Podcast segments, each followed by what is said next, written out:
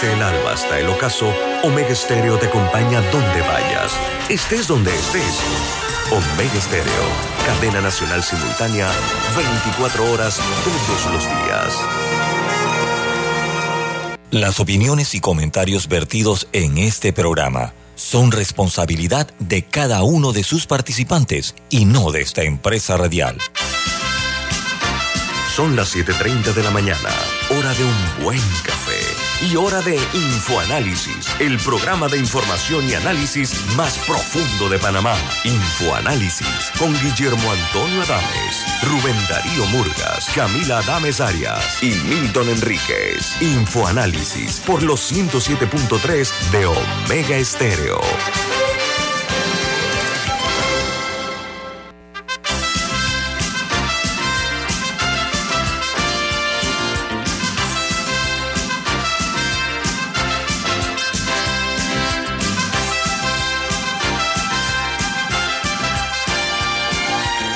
Bienvenidos. Esto es Info Análisis, un programa para la gente inteligente. Recuerden que este programa se ve en vivo, en video, a través de Facebook Live.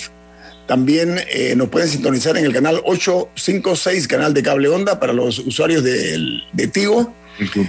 En la app de Omega Stereo, disponible tanto en Play Store como App Store. En uh, YouTube también queda el programa grabado para que usted pueda ver este y los anteriores. Eh, estamos también en Tuning Radio, todas las plataformas tecnológicas, digitales, estamos poniéndolas a su disposición para que pueda sintonizar Omega Stereo. Bueno, hoy eh, tenemos eh, que es el 25 de julio del año 2022 y este programa es presentado por... Por Café Lavazza, un café italiano espectacular que puedes pedir en restaurantes, cafeterías, sitios de deporte o de entretenimiento, te da la bienvenida a Infoanálisis. Pide tu Lavazza. Bueno, esta mañana nos sentimos muy distinguidos con la participación del expresidente de la República de Panamá, el doctor Ernesto Pérez Valladares. Buen día, ¿cómo está, presidente? ¿Cómo le va? Muy buenos días, gracias a Dios, con salud. No puedo decir que bien, pero con salud. Somos gente privilegiada, presidente, estoy de acuerdo. Gracias a Dios, salud, así es. Salud para todos aquí en la mesa.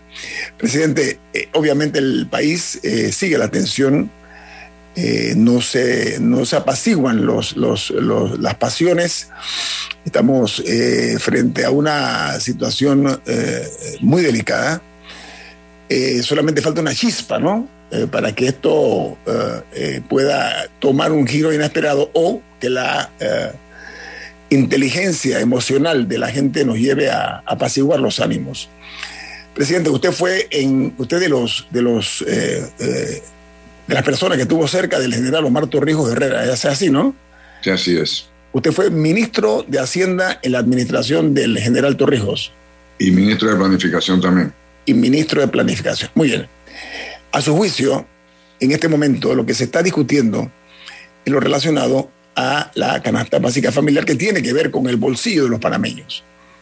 Hay una, una luz eh, así tenue que se observa eh, no obstante, eh, está el problema también de los medicamentos, que es otra crisis eh, que está todavía ahí aperturada, ¿no?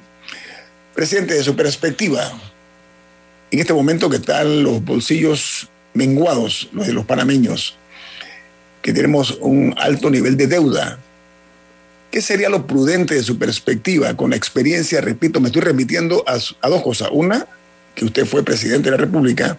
Y número dos, y fue ministro de Hacienda y de Planificación, que no es poca cosa.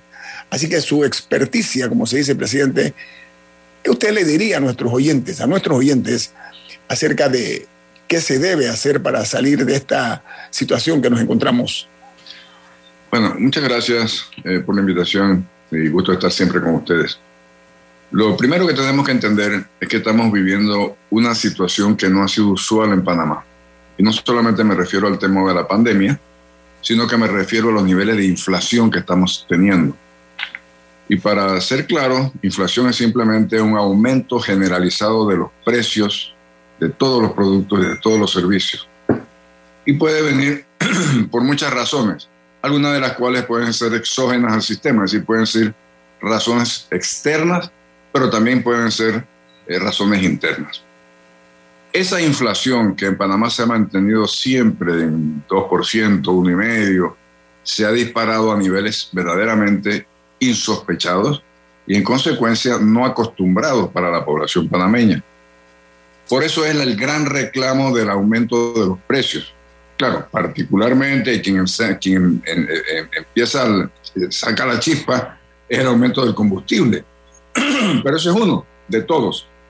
La canasta básica, en efecto, ha subido por razones que estamos tratando de, de entender, externas o internas, al igual que hay unos oligopolios que manejan medicamentos que desde hace muchos años debieron haber sido intervenidos para lograr una mejor eh, precio de Todas estas cosas, aunadas al hecho de que ha habido pérdida de empleo, porque los dos años de pandemia significó el cierre de muchísimas empresas y en consecuencia el despido de muchísimos panameños que tenían su trabajo, todo eso es lo que ha aumentado el, vamos a llamarlo, el hartazgo, por decirlo de una manera generalizada, eh, de, la población y ha producido pues esta protesta.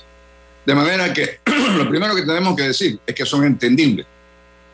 Eh, luego de, saber que son entendibles, tú puedes empezar a medir si son aceptables.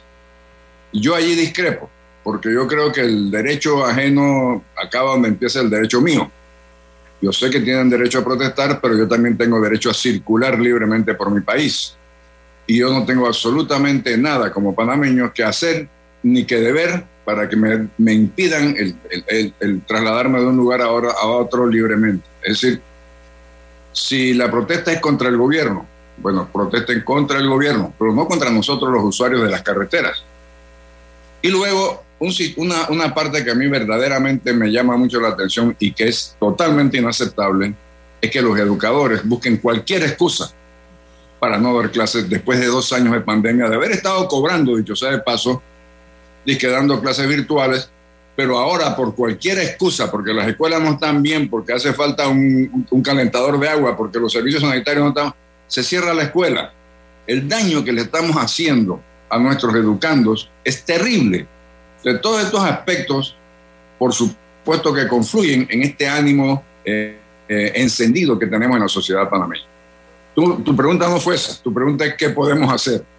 Bueno, es un problema, presidente, presidente, es un problema multidimensional estamos de acuerdo. Eh, sí, sí, efectivamente. Y yo creo la pregunta, que hay que tenerlo así. Ok. Bueno, hay un, hay un elemento adicional que no hemos mencionado, que es lo que, se, lo que se comenta de la corrupción en muchos niveles en diferentes sectores del gobierno. Entonces, todas estas cosas confluyen a esta, hombre, a este hartazgo social. ¿Qué podemos hacer? Bueno, obvio que hay que eh, ir quitándole espoletas de explosión a esta situación. Por el diálogo, claro que por el diálogo. Pero es un diálogo que verdaderamente nos lleve a la solución del problema y no a seguir viviendo del problema. ¿Por qué digo eso? Porque es que yo veo que se hacen solicitudes de solución de cosas que son imposibles por el momento, por el lado por donde la, piden. Por ejemplo, yo pensé que era prácticamente imposible bajar el precio de la gasolina. Nosotros no, tenemos gasolina, nosotros no tenemos petróleo, nosotros importamos ese servicio, nosotros importamos ese producto y hay un mercado internacional que nos dice cuál es el precio. Y si no nos gusta el precio, no lo compramos o no nos lo venden el gobierno ha hecho un extraordinario esfuerzo para lograr un precio que nos cuesta a todos, a todos, porque eso lo pagamos con nuestros impuestos, un precio de 3 balúas con 25 centavos el galón por un periodo de tiempo. Bueno, eh, eso me parece que es un, un, esfuerzo muy grande que debiera ser aceptado por los, por los reclamantes. Pero hay otras cosas bájeme en 30% la canasta básica, sin afectar a los productores. Es decir, hágame usted un omelete sin romper los huevos, ¿no? Eso es imposible. Si nosotros tenemos control de precio, lo que va a pasar es que aquellos precios, aquellos productos que tienen control de precio, cuyo control sea menor que el costo de producción, desaparecerán. Simplemente desaparecerán porque ningún productor va a hacer su esfuerzo, su trabajo para llevar un producto a un precio y, venderlo perdiendo dinero. Eso, eso simplemente no es lógico. Camila. Por favor, no, pues, no, justamente sobre ese punto, eh, ¿cómo, ¿cómo funciona el control de precios? Porque creo que las personas nada más escuchan y digo, ok, el precio de tal producto queda congelado en 80 centavos la libra, pero ¿cómo, cómo opera un control de precios? ¿Dónde, ¿Dónde se dan esos controles y quién paga la cuenta? Usualmente los controles de precios los hace una institución, que en este caso en Panamá creo que se llama Acodeco, eh, y hace, lo, hace, lo implementa a base de sanciones y de inspecciones, de inspecciones y sanciones. Es decir, estos productos están ahora protegidos, el precio es tal, y si no están en ese precio, los sancionamos. Le ponemos una multa. Bien, pero ese precio usualmente no guarda ninguna relación, o muy poca relación, con los costos de producción, transporte y venta. Entonces, lo que sucede es que o ese, esa diferencia entre el precio eh, controlado y el costo, si es mucho, usualmente el producto desaparece. Y si es poco, entonces esa diferencia se le atribuye a otros productos de la canasta básica familiar. Y eso no lo hace la Codeco, ese lo hace el comerciante, lo hace el productor si yo no puedo vender mi tomate a un dólar porque me lo están pagando a 50 centavos, pues tendré que vender, qué sé yo, los pepinos a dólar 50 para recuperar.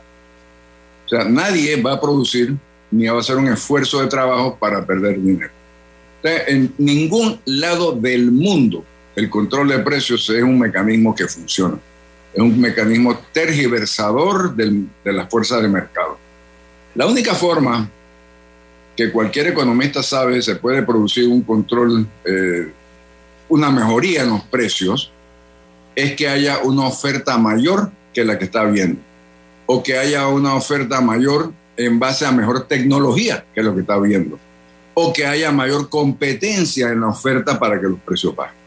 No hay otra forma en un mercado, en una, en una economía de mercado libre y una economía capitalista.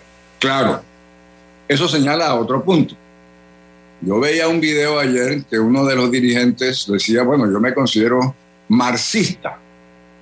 Bueno, si tú te consideras marxista y quieres implementar él y la señora Gordón un sistema diferente, explíquenos cuál es el sistema diferente que queremos implementar. O sea, es Venezuela, es Cuba, es China, es Rusia, son sistemas comunistas y las cosas hay que hablarlas por nombre y apellido, así como estamos viviendo en un sistema de libre mercado capitalista, lo que ellos proponen es un sistema centralista del Estado, donde no hay propiedad privada y donde solamente existe el Estado regulador, productor y distribuidor. Presidente, voy a un corto comercial. Así que en breve regresamos con nuestro invitado esta mañana, siempre hablando de una forma directa, pero además que pone a mucha gente a colegir algunos puntos que no son considerados. Estoy hablando del doctor Ernesto Pérez Valladares. Viene más aquí en Info Análisis, un programa para la gente inteligente. Omega Stereo tiene una nueva app. Descárgala en Play Store y App Store totalmente gratis. Escucha Omega Stereo las 24 horas donde estés con nuestra aplicación totalmente nueva.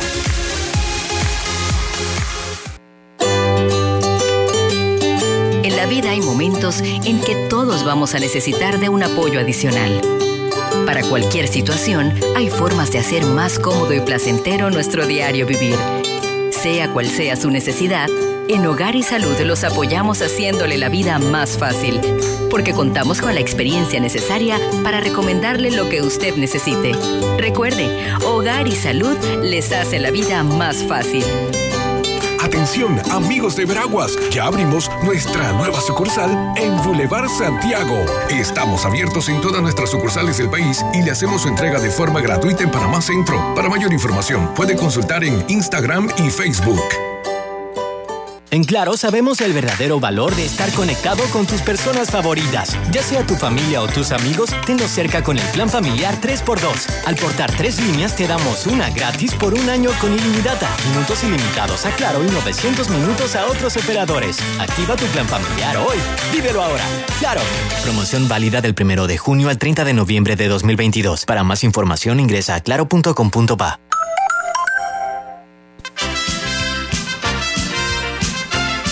La gente inteligente escucha InfoAnálisis. Los anunciantes inteligentes se anuncian en InfoAnálisis. Usted es inteligente. Llame al 269-2488 y todos lo sabrán. Infoanálisis, de lunes a viernes de 7 y 30, 8 y 30 de la mañana, en donde se anuncian los que saben. Mereces un banco que construya una relación de confianza contigo. Para ti llegó la banca de consumo premium de Metrobank, creada especialmente para asesorarte y brindarte experiencias exclusivas. Banca de consumo premium de Metrobank, una banca que te prefiere a ti. Nueva sucursal calle 50 y calle 75 Este. Contáctanos al 204-9094. Ya viene InfoAnálisis, el programa para gente inteligente como usted. Amigos, Camila tiene un mensaje para ustedes. A ver, ¿de qué se trata, Camila?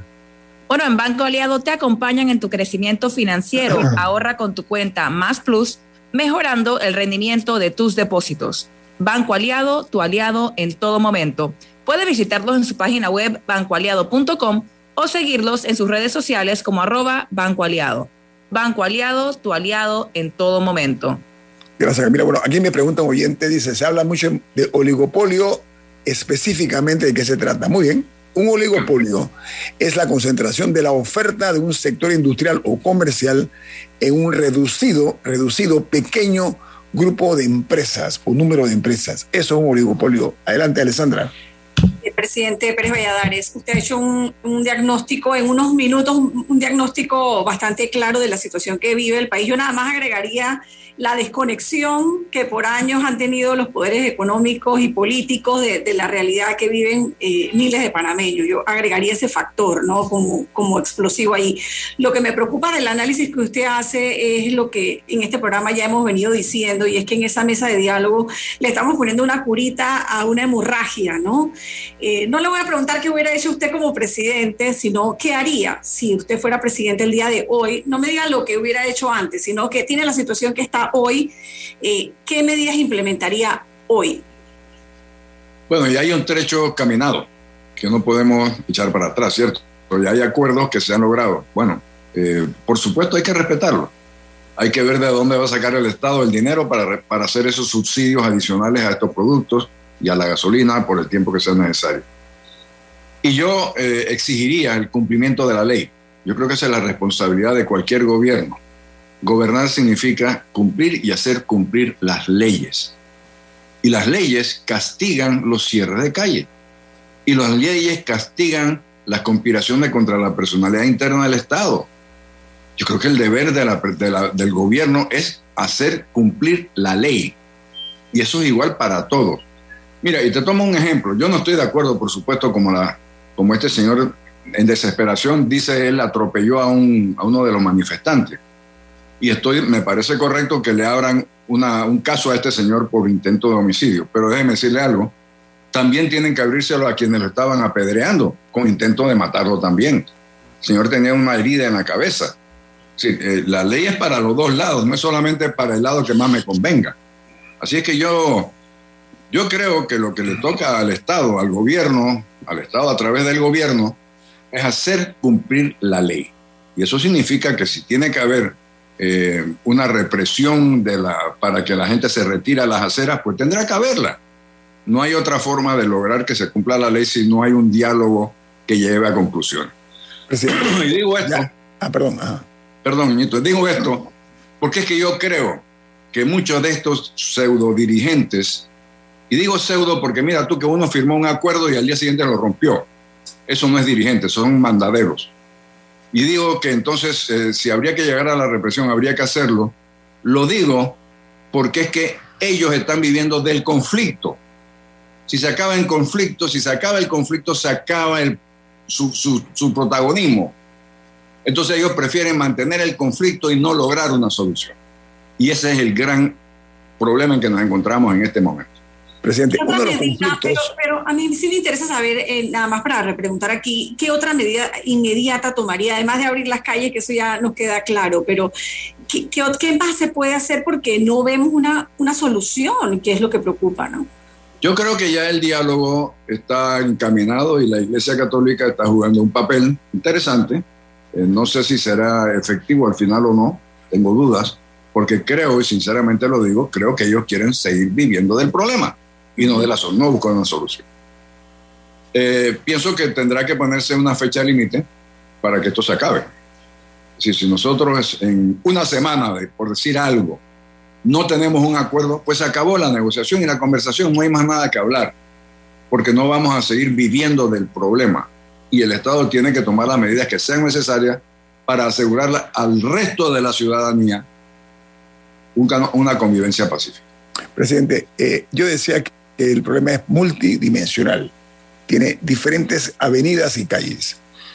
Uno de ellos es cuando hablamos de chispa, ¿no? Enciende la chispa, uno de los factores fue cuando se observa un video de los diputados en medio de la crisis tomando un licor, una bebida espirituosa cara, que estoy, y apuesto, y no me equivoco, pongo una fichita que muchos de ellos en su vida, antes que fueran diputados, habían tomado ese, esa exquisita eh, bebida. Ok, pero exceptando ese... Yo, yo, no sé si es exquisita, Añito, pero sí, es cara. Gracias, presidente, gracias, gracias. le, doy una cuña gratuita ahí al, producto. Gracias por, por, la corrección, presidente.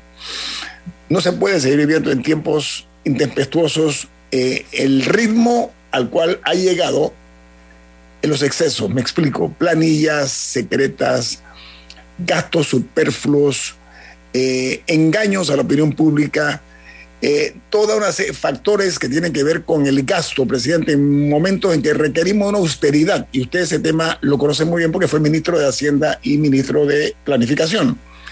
¿Por qué se ha terminado de eh, complicar el tema con la actitud despreciable o de desprecio hacia esa realidad por parte de la Asamblea Nacional? ¿Dónde está y por qué no hay esa visión adecuada de bajarle la atención a los problemas, es decir, por propia voluntad, nosotros nos vamos a ajustar el cinturón. Aquí, aquí, aquí y aquí, presidente. Perdón. Guillermo, ¿por qué existe la actitud? Mm. No sé, pero de que existe una actitud de no me importa, una actitud de que, ve, eh, ustedes están viviendo un mundo diferente al mío, ustedes no tienen idea de lo que es ser diputado, eh, nosotros tenemos una serie de preocupaciones que ustedes no, y que de alguna manera tenemos que compensar con eso esas bebidas espirituosas. Yo no sé, la razón no la sé. Obviamente está muy mal hecho. Si fue casual, si no fue casual, si lo pagaron ellos, si no, eso no importa. Pero la imagen pública de que haya gente tirando piedras, de que haya gente en paro, de que haya gente con hambre, y yo me siento a tomarme una botella de 400 dólares de whisky, la imagen pública es terrible. Y como si hiciera falta porque ya la Asamblea tiene serios problemas de imagen pública y serios problemas de existencia. Mira, y no critico personalmente a ningún diputado, critico la forma como se establece esa Asamblea, cómo se eligen, y lo he dicho muchas veces, porque se ha creado una clientela. ¿Qué justificación? A ver, Guillermo, ¿qué, y señoras, ¿qué justificación hay para que haya una planilla de promotores deportivos en la comunidad del diputado. Hay una institución para eso, presidente. Hay una institución para eso. Pero por, supuesto. ¿Y, qué, y qué, qué, justificación hay para cada uno de ellos tenga una, un sinnúmero de asesores? Mire, la estructura burocrática de la Asamblea debe incluir un número de abogados, de economistas, de estaticistas, de lo que tú quieras, que están al servicio de todos los diputados y esas planillas que se hacen ahora de que porque el diputado tiene que tener presencia en el corregimiento tal que es parte de su circuito, eso no le corresponde a él. En todo caso, ese es un servicio que debe brindar el representante de corregimiento y no el diputado. Lo que pasa es que como se desformó, perdón, se deformó totalmente la institución y la forma como se eligen, entonces se ha creado una sociedad clientelar que ellos tienen que mantener. Ese es verdaderamente el fondo de esto.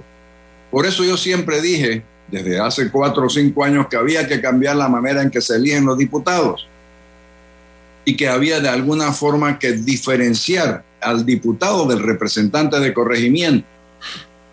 Y hay el mecanismo para hacerlo. Podemos hacerlo constitucionalmente o podemos hacerlo de hecho, controlando los niveles de gasto público en la Asamblea. Pero la desconexión no es solo de la Asamblea, presidente, también de los ejecutivo, ¿no? Que a lo largo de la pandemia, además, eh, eh, mostraron algunos signos también de desprecio hacia la ciudadanía, ¿no? Sí, yo estoy de acuerdo contigo. Yo creo que ha sido, el error no es atribuirle exclusivamente a la Asamblea. Ha sido una abundancia de hierros, presidente, y no, no estoy hablando de hierros, sino de hierros. Esa es la realidad, o sea, una competencia de disparates, lo que hemos visto, ¿no? Camila. a él lo escuché mencionar dos opciones. Eh, mencionó la vía constitucional, que esa fracasó rotundamente, porque iniciando la administración Cortizo se hizo el intento, eh, ya sabemos cómo terminó, y luego también hubo por parte de ciertos ciudadanos un intento de constituyente, y ese no prosperó, no prosperó porque no consiguió el apoyo eh, ciudadano suficiente.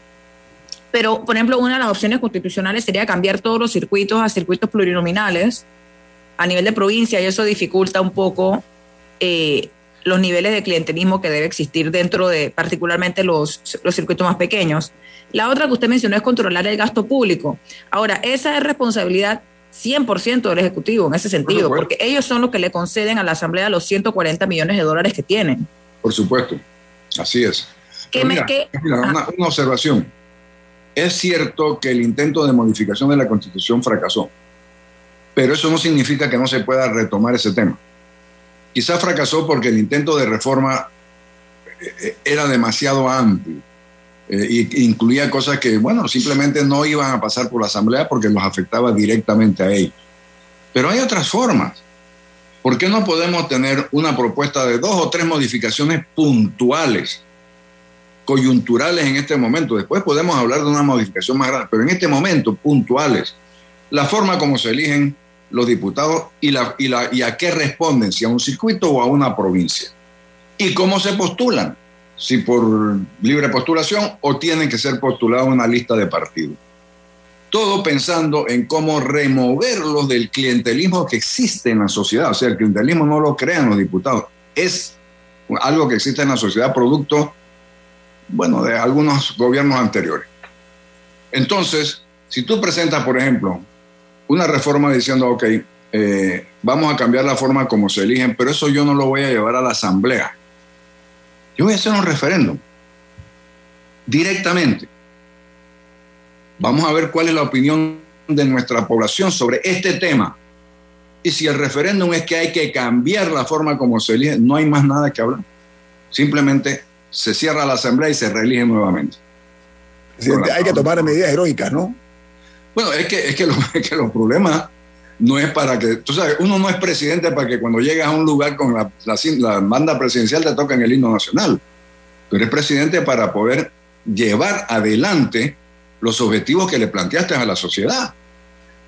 Presidente Valladares, eh, yo tengo un corte comercial que cumplir, pero creo que usted está haciendo mucha docencia de la perspectiva de alguien que gobernó este país y que sabe de los, como le dicen, los intríngulis del poder. Pero vamos a entrar un poquito más, vamos ahora a, volar a 40 mil pies de altura al regreso. ¿Sabe por qué? Porque aquí hay temas que no se han querido tocar, que son sensitivos. Y estoy seguro que usted tiene buenas recomendaciones al respecto. Así que viene más aquí en Info Análisis. Este es un programa para la gente inteligente.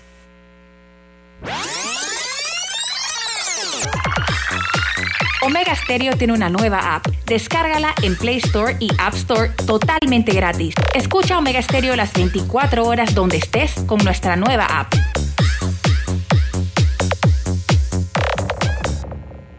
Con salud a tu alcance de Sura ya puedes tener un seguro de salud privado. Es un plan diferente que sí es accesible para ti a un precio que puedes pagar. Tu familia y tú tendrán un equipo médico exclusivo con atención virtual 24 horas. Podrás agendar citas, descargar tu historial médico y más desde tu dispositivo y sin salir de casa. Olvídate de las filas, los papeleos y las esperas. Llama al 800-8888 o a tu corredor y conoce salud a tu alcance de Seguro Sura. Regulado y supervisado por la Superintendencia de Seguros y Reaseguro de Panamá. La gente inteligente escucha InfoAnálisis. Los anunciantes inteligentes se anuncian en InfoAnálisis. Usted es inteligente. Llame al 269-2488 y todos lo sabrán. Infoanálisis, de lunes a viernes de 7 y 30, 8 y 30 de la mañana, en donde se anuncian los que saben.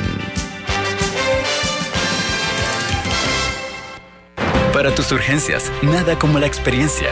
Hospital Paitilla, 24 horas de atención especializada en su nueva área de urgencias. Delta está siempre cerca de ti cerca de nuestras tradiciones, cerca de tus metas y también cerca de las necesidades de tu negocio. Por eso te ofrece la tarjeta MaxiFlota, con la que puedes controlar, monitorear y obtener reportes del consumo de combustible de la flota de tu empresa, mientras acumulas millas con EdMiles. Solicita tu tarjeta MaxiFlota llamando al 279-2929. Delta, para darte la mejor atención siempre cerca de ti. Ya viene InfoAnálisis, el programa para gente inteligente como usted.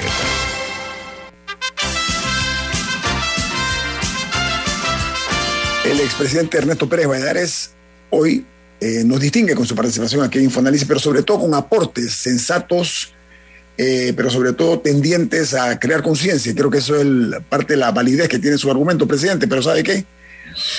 Usted habló de oligopolios. Nadie ningún gobierno se ha atrevido a extirpar ese tumor que está allí, ninguno hasta ahora.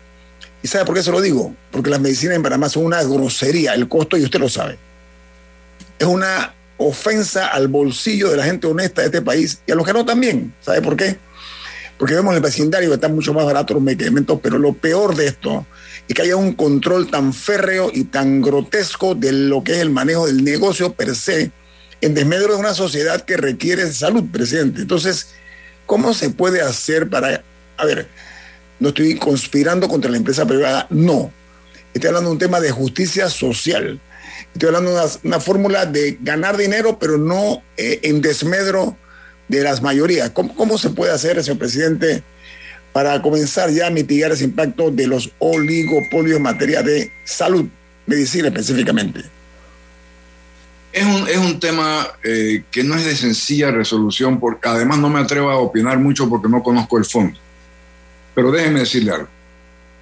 Yo, en la posición del actual gobierno, contrato al mejor investigador de este tema de mercado de medicamentos para que en tres meses me haga una investigación de lo que está pasando en Panamá, de cómo estamos comprando y qué podemos hacer. Para no, para no tirar a la piñata con los ojos vendados. O sea, vamos a verla primero para, ver cómo es que le vamos a dar el, garrotazo, ¿no? Yo creo que hay cosas que se pueden hacer de inmediato. Por ejemplo, quitar de por medio la necesidad de estar pasando por el requisito de, esto, que te den el visto bueno para vender el, medicamento en Panamá, cuando ya ha sido aceptado en laboratorios o en entidades como los Estados Unidos, como Europa, que tienen oye, todas las facilidades para, hacer, para estar seguro que el medicamento es bueno para la salud humana. ¿Por qué tenemos que reinscribirlo en Panamá? ¿Por qué tenemos que ir por esa burocracia? ¿Por qué tenemos que pagar adicionalmente ese costo que nos encarece el propio medicamento? Yo no veo, y oí algo que no, no estoy seguro que sea verdad, pero oí en este fin de semana que ahora en la declaración de aduanas, cuando entras al país, te piden saber si traes medicamento. Eso ya es el colmo de lo absurdo. O sea, ahora no puedo yo traer medicamentos comprados en el exterior porque a alguien se le ocurre que va a proteger al oligopolio nacional. Si eso es verdad, es absurdo. Entonces, quitar eso, quitar este requisito de, estar inscribiendo los medicamentos que ya han sido aprobados por el FDA y por las agencias europeas de medicamentos. EMA, EMA, etcétera. Exactamente. Y permitir que haya mayor competencia.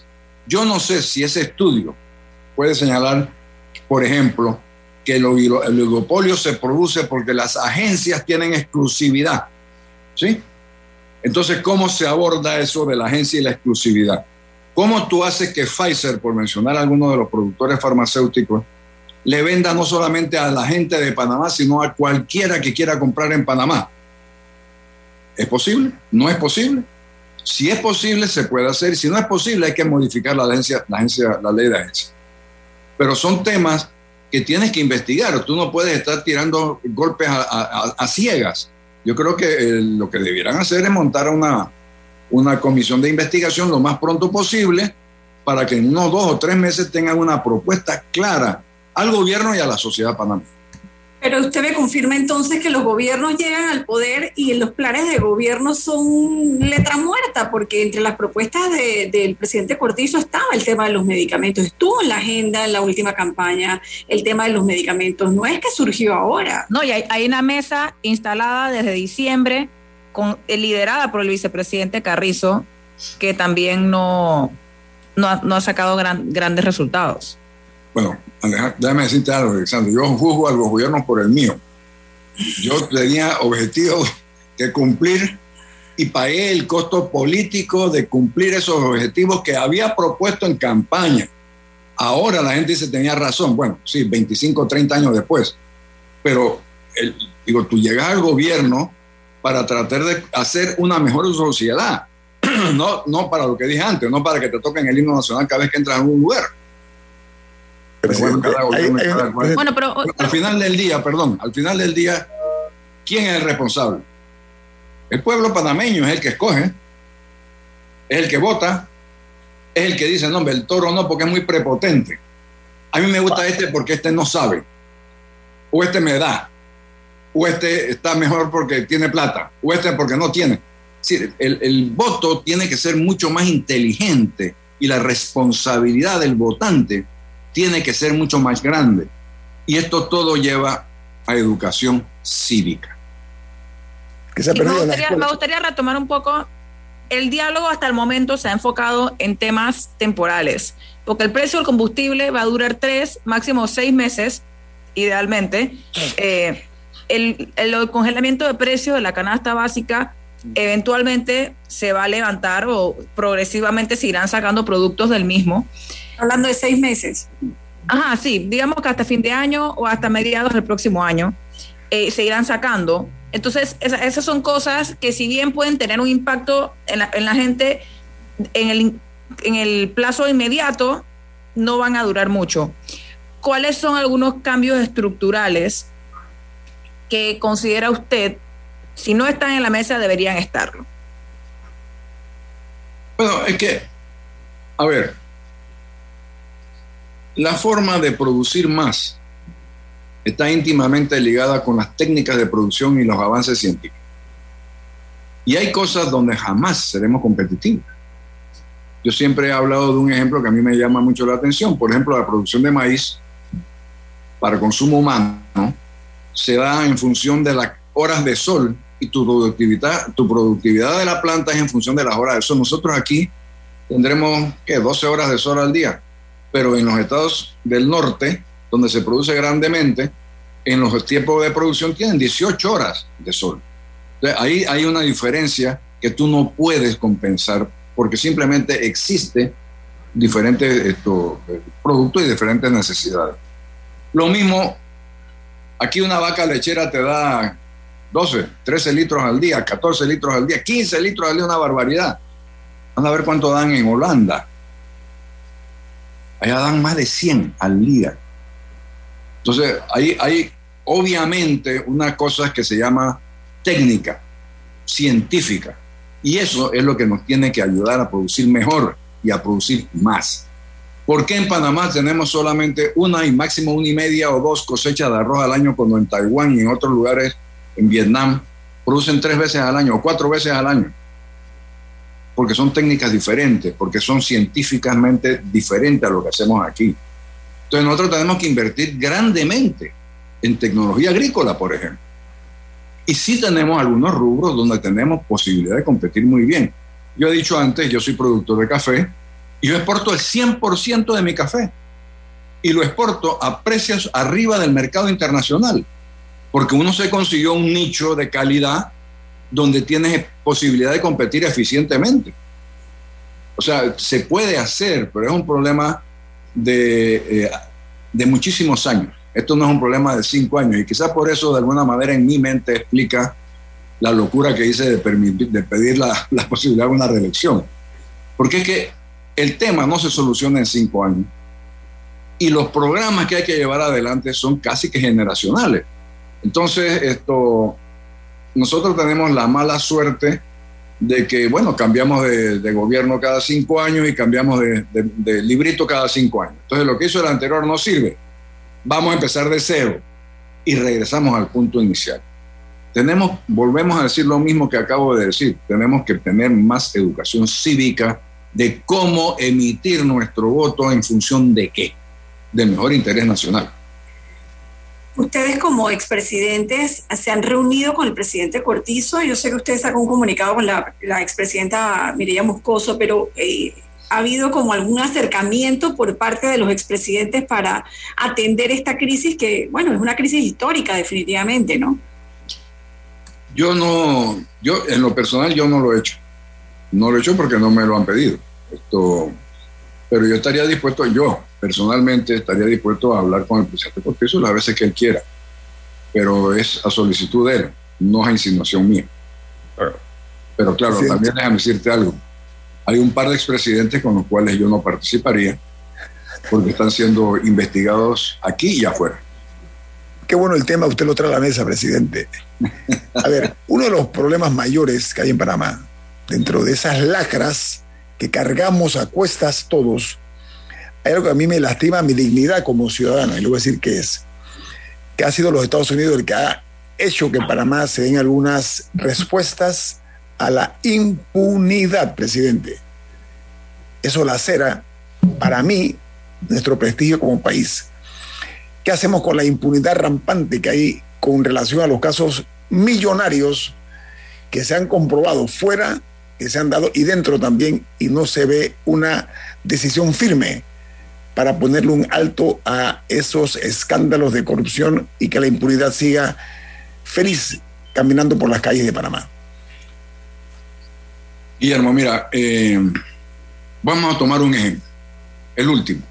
Se tuvo que volver a posponer la audiencia del caso Brecht porque hubo una serie de excusas que sabemos que son la mayor, mayoritariamente excusas eh, falsas para lograr una posposición y lograr un extender, extender el término. Bueno, pero ¿por qué la juez lo aceptó? ¿Por qué que tiene que hacerlo?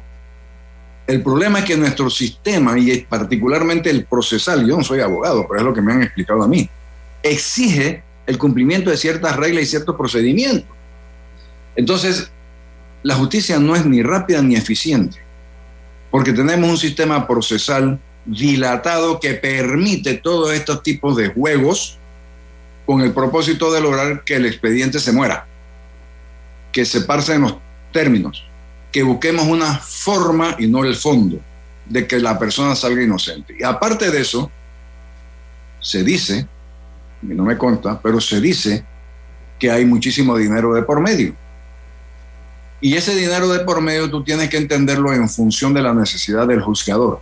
Vamos a ver, el mejor cargo que hay en la, es el magistrado de la Corte Suprema de Justicia. ¿sí? Allí llegan personas que van a estar 10 años quizás los 10 años más productivos de su vida, que muchos no lo aceptarían porque estarían en su buffet haciendo su retiro para cuando salgan de la, edad de jubilación. Pero acá tienen que dedicarse a la Corte Suprema de Justicia y a ganar un salario, qué sé yo, no sé si son 100 mil. 10 mil dólares mensuales. Pero en su buffet o en algún buffet estarían ganando dos o tres veces eso.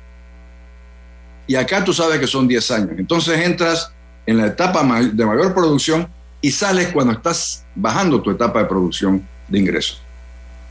O sea, tienes un incentivo negativo muy malo. ¿Por qué no aprendemos, ya que nosotros designamos a los magistrados de la misma forma como se designan, por ejemplo, en los Estados Unidos? ¿Por qué no aprendemos de ellos que los magistrados se quedan en la corte hasta que se mueren? Le da permanencia, tiene la seguridad de que su familia va a poder vivir confortablemente sin entrar en este tipo de tentaciones, por llamarlo de alguna manera. Presidente, tengo un corto comercial. Vamos a ampliar eso al regreso, por favor, porque es eh, de nuestro interés eh, aportar. Y ese es el propósito por el cual nosotros lo hemos invitado. Viene más aquí en Info Análisis, un programa para la gente inteligente. Omega Stereo tiene una nueva app. Descárgala en Play Store y App Store totalmente gratis. Escucha Omega Stereo las 24 horas donde estés con nuestra aplicación totalmente nueva. Delta está siempre cerca de ti cerca de nuestras tradiciones, cerca de tus metas y también cerca de las necesidades de tu negocio. Por eso te ofrece la tarjeta MaxiFlota, con la que puedes controlar, monitorear y obtener reportes del consumo de combustible de la flota de tu empresa, mientras acumulas millas con EdMiles. Solicita tu tarjeta MaxiFlota llamando al 279-2929. Delta, para darte la mejor atención siempre cerca de ti. En Claro sabemos el verdadero valor de estar conectado con tus personas favoritas. Ya sea tu familia o tus amigos, tenlos cerca con el plan familiar 3x2. Al portar tres líneas te damos una gratis por un año con ilimitada, minutos ilimitados a Claro y 900 minutos a otros operadores. Activa tu plan familiar hoy. Vívelo ahora. Claro. Promoción válida del 1 de junio al 30 de noviembre de 2022. Para más información ingresa a claro.com.pa.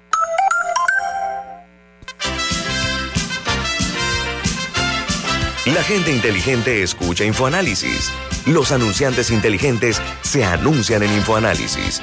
Usted es inteligente. Llame al 269-2488 y todos lo sabrán. InfoAnálisis, de lunes a viernes de 7 y 30, 8 y 30 de la mañana, en donde se anuncian los que saben. Si desea que sus colaboradores trabajen desde su casa, podemos ayudarle. En Solutexa somos expertos en aplicar la tecnología a las técnicas y trabajos de oficina. Contáctenos en solutexa.com.pa o al 209-4997. Solutexa. Mereces un banco que construya una relación de confianza contigo. Para ti llegó la banca de consumo premium de Metrobank, creada especialmente para asesorarte y brindarte experiencias exclusivas. Banca de consumo premium de Metrobank, una banca que te prefiere a ti. Nueva sucursal calle 50 y calle 75 Este. Contáctanos al 204-9094. Ya viene InfoAnálisis, el programa para gente inteligente como usted.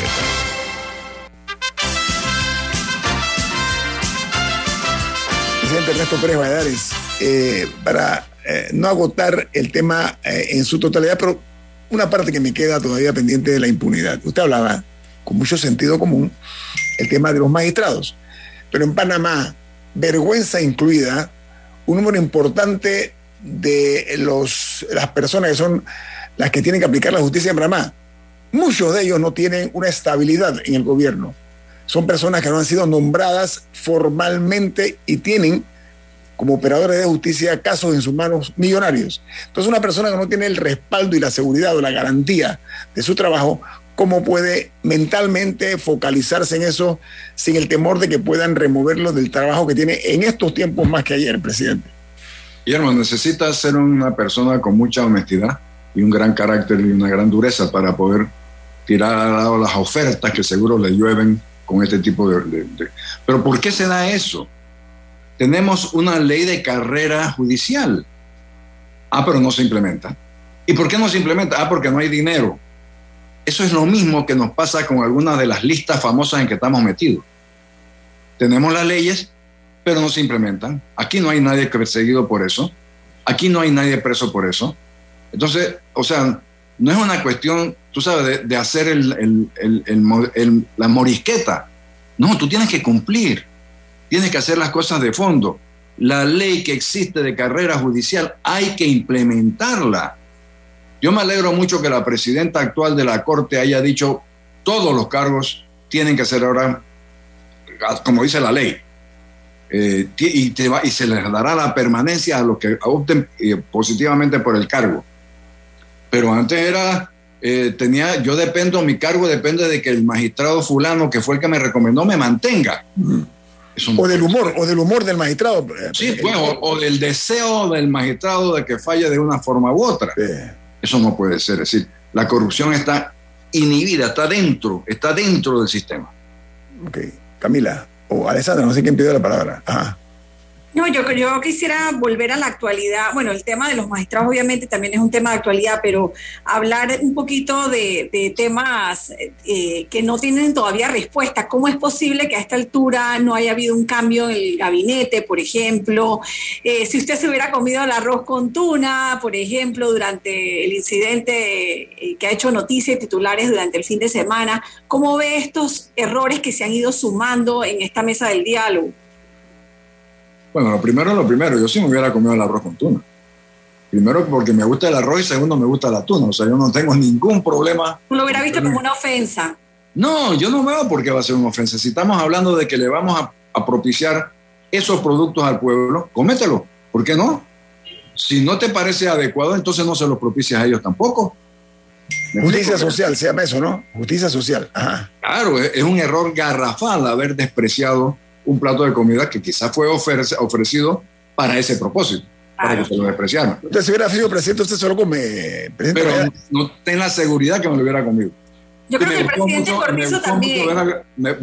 sí, yo creo que el presidente Cortizo también se lo hubiera comido. Me gustó mucho ver al arzobispo con un grano de arroz aquí que se, se lo comió. Pero ¿cómo, el presidente Cortizo no ha aprovechado tantas oportunidades que ha tenido para, para hacer uno de los cambios de gabinete que viene siendo una de las de, las, de los clamores eh, del pueblo, ¿no? Y, y, no sé si eso sería ceder a la presión y lo ve de esa manera, pero ¿usted hubiera hecho cambio de gabinete? Pero es que los cambios de gabinete se hacen porque necesitas hacerlo, o sea, no, no.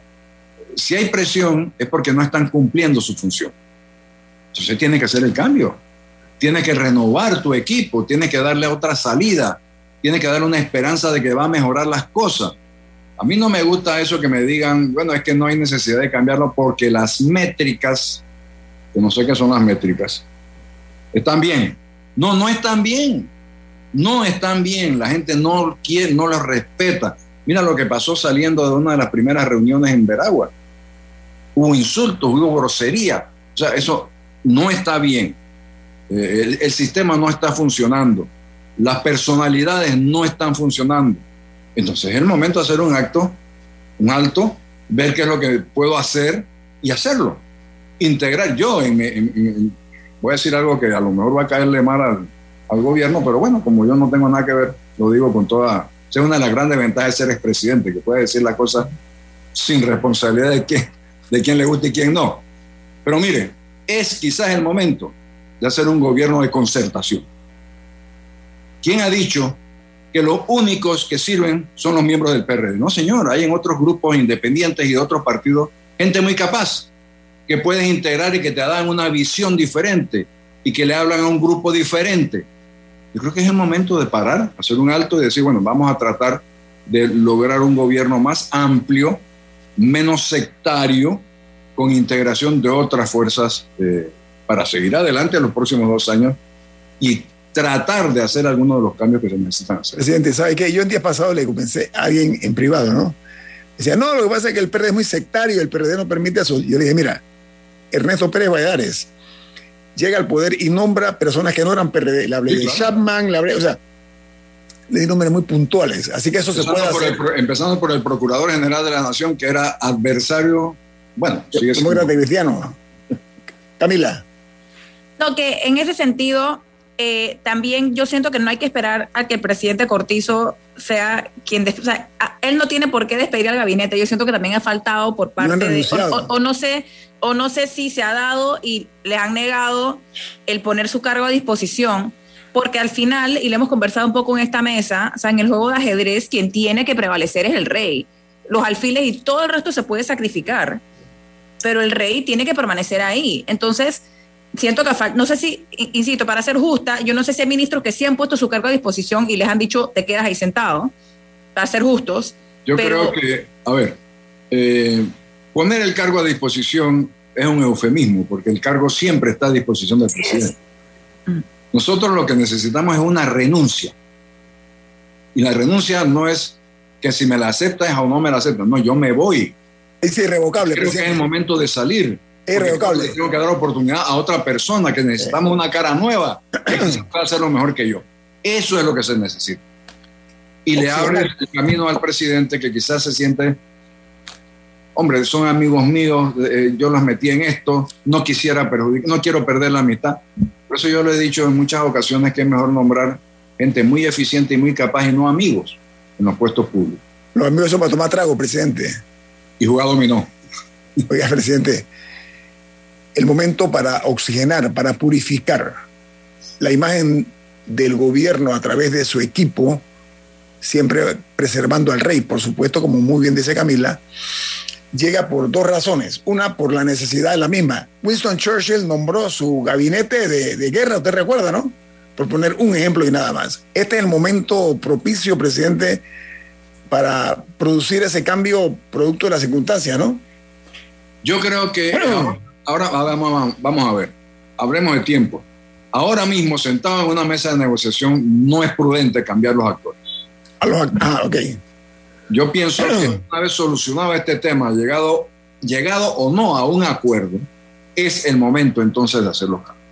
Okay. Y de abrir el gobierno a la participación de otras fuerzas. Yo pienso que, que es necesario, que es correcto, que nos daría más tranquilidad que podríamos llevar adelante en los próximos dos años transformaciones importantes con la participación de mayores eh, fuerzas en, el próximo gobierno. Y sería la materialización del cambio tan necesario que se necesita con la composición de respuestas a esta crisis. Estamos de acuerdo, presidente. Oiga, que tenga buen día. Ernesto Pérez Valladares, expresidente de la República de Panamá. Hace un gusto, como siempre, tenerlo aquí en Infoanálisis. Muchísimas gracias a todos ustedes. Buen día a todos.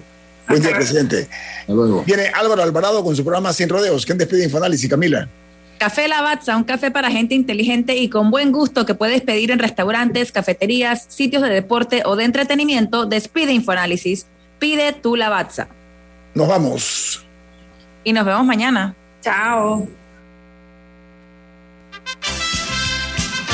Ha finalizado el Infoanálisis de hoy. Continúe con la mejor franja informativa matutina aquí en Omega Estéreo 107.3, Cadena Nacional.